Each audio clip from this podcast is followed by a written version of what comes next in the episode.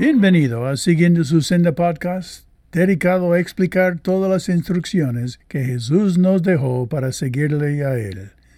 Soy Don Fanning.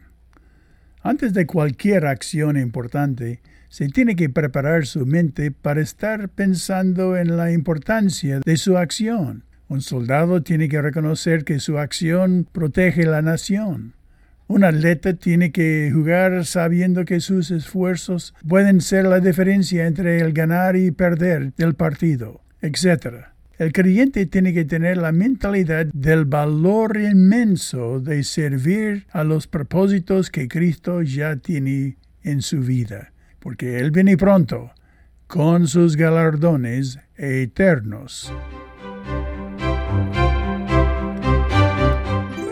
Pedro capítulo 1, versículo 13, escribió, Por esto preparen sus mentes para actuar estando completamente sobrios y poniendo su esperanza completamente en la gracia que os será dada cuando Cristo sea revelada.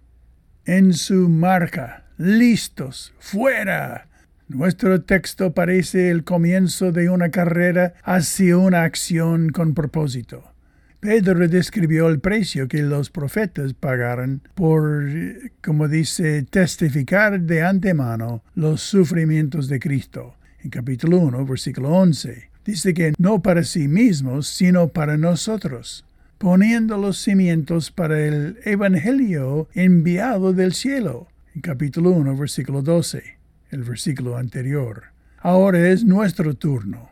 Pedro da cinco exhortaciones casi como un entrenador antes de llevar a su equipo a la cancha. Número uno, preparen sus mentes para la acción. Dos, tengan dominio propio. Tres, pongan toda su esperanza.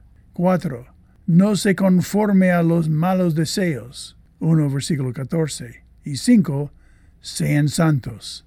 1 versículo 15.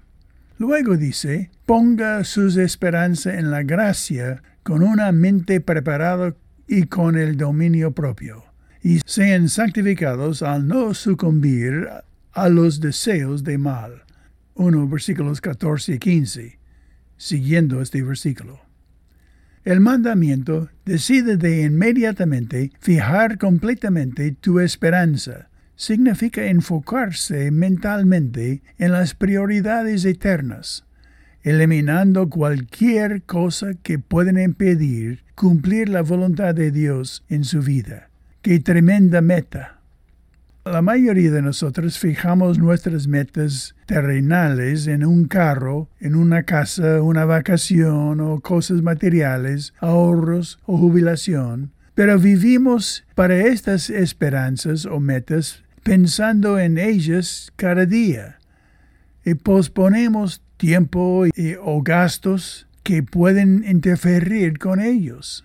Entonces Pedro nos dice ahora cómo hacer que nuestra herencia eterna sea nuestra meta principal, tanto que todo lo que hagamos tenga un propósito para la eternidad, cumpla los objetivos de Cristo para la iglesia y nuestra vida, hasta que Él vuelva. ¿Están tus ambiciones a esa altura? Para lograr esa meta requerimos preparación mental. La obediencia es un acto consciente de la voluntad. Estar completamente sobrio significa estar en control de tu proceso de pensamiento evitando pensar irracionalmente y, manteniéndote sereno o enfocado al escoger la prioridad urgente de la esperanza de la gracia que os será dado cuando Cristo sea revelado, como dice el texto. Esta esperanza debe ser completamente, sin reserva, el centro de tu vida de los primeros pensamientos de la madrugada hasta el último pensamiento del atardecer. Y por esta gracia nosotros estaremos frente a Jesús en su revelación. Meditarás en este mandamiento y pagarás el precio para obedecerlo.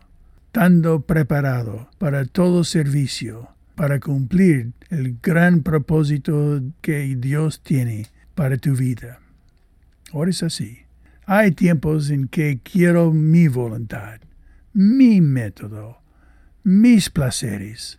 En ese momento duele tener que esperar, pero nada en la tierra se compara a lo que nos espera a tus hijos.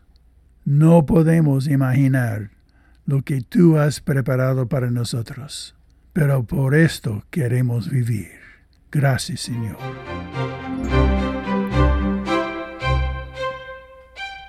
Gracias por escucharme este día y si ha sido una ayuda en tu vida, compártelo con un amigo y decidan juntos cómo poner en práctica estas prioridades. Para más información y materiales, ve a mi página en www.donfanning.com.